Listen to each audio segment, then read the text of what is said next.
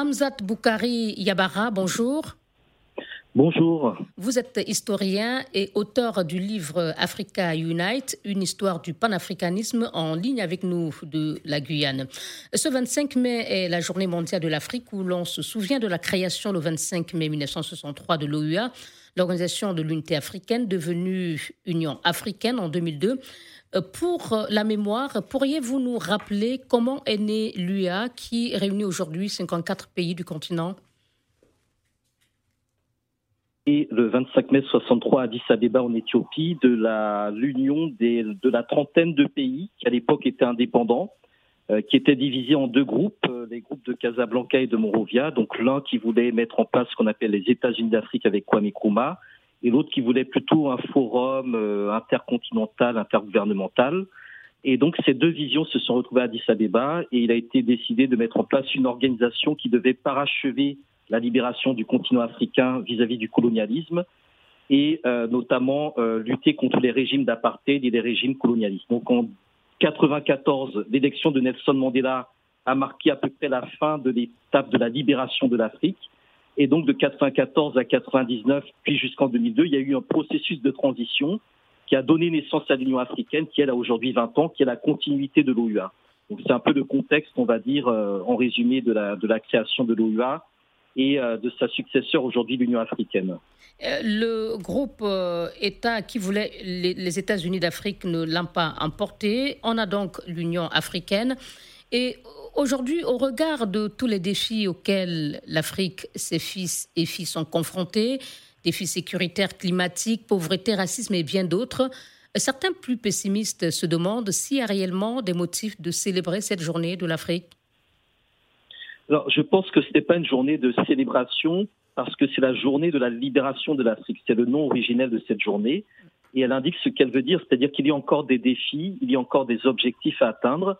Et nous devons vraiment retrousser nos manches en ce 25 mai, faire un état des lieux, faire un bilan critique et autocritique et définir les priorités de nos agendas pour que cette libération soit réelle et pour que cette unité soit également euh, la priorité de nos États et de nos peuples, ce qui n'est pas forcément le cas malheureusement.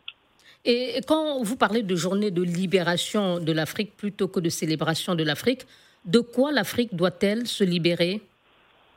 Elle doit encore se libérer des stigmates de la colonisation et je dirais même de l'esclavage, c'est-à-dire acquérir véritablement sa souveraineté euh, économique, politique, euh, sécuritaire. elle doit également définir son propre plan de développement euh, conforme, je dirais, à son objectif, à ses visions et à ses valeurs, et également être en mesure d'assurer, je dirais, l'avenir de sa jeunesse.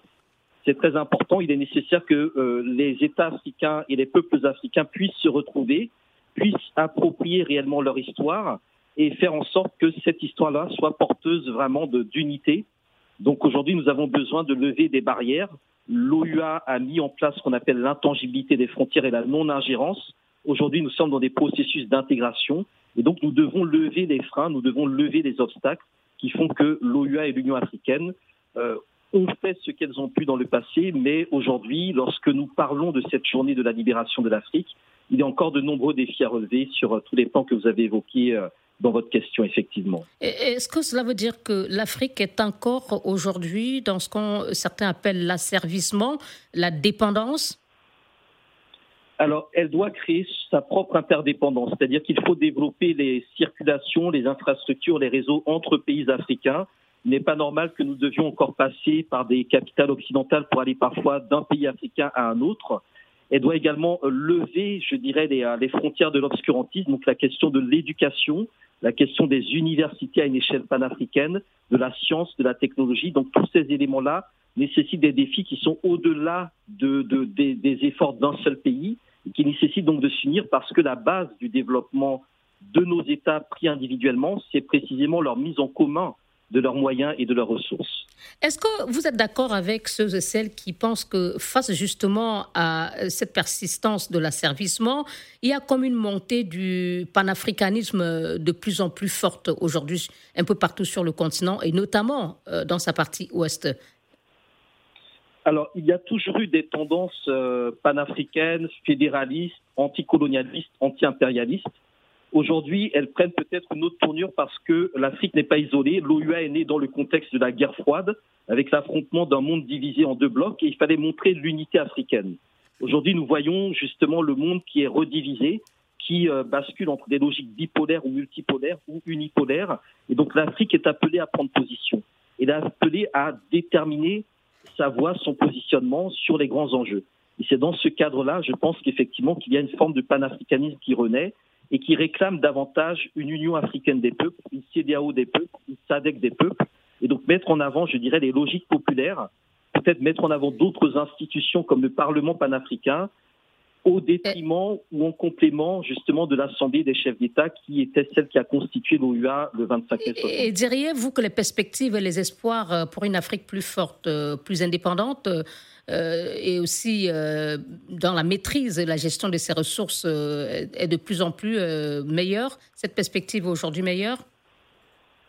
C'est un objectif qu'il faut atteindre, c'est-à-dire que nous avons de plus en plus d'Africains qui maîtrisent des technologies, qui maîtrisent la, connaissance et les compétences nécessaires euh, pour être maîtres de nos propres ressources, mais il faut qu'au niveau des États, il y ait une prise en compte de la souveraineté, la récupération de nos ressources, la récupération de nos processus économiques et monétaires et industriels est absolument nécessaire, tel que justement la prônait Kwame Nkrumah lors de son discours du 24, du 24 mars 63, lorsqu'il appelait à mettre en commun nos moyens à renoncer aux souverainetés étatiques pour mettre en commun notre souveraineté à l'échelle continentale. Parce que ce n'est que de cette manière-là que nous pourrons réellement bénéficier des nombreuses ressources du continent africain eh. dans l'intérêt des peuples africains. Hamzat Boukari Yabara, merci beaucoup. Merci à vous. Historien et auteur du livre Africa Unite, une histoire du panafricanisme.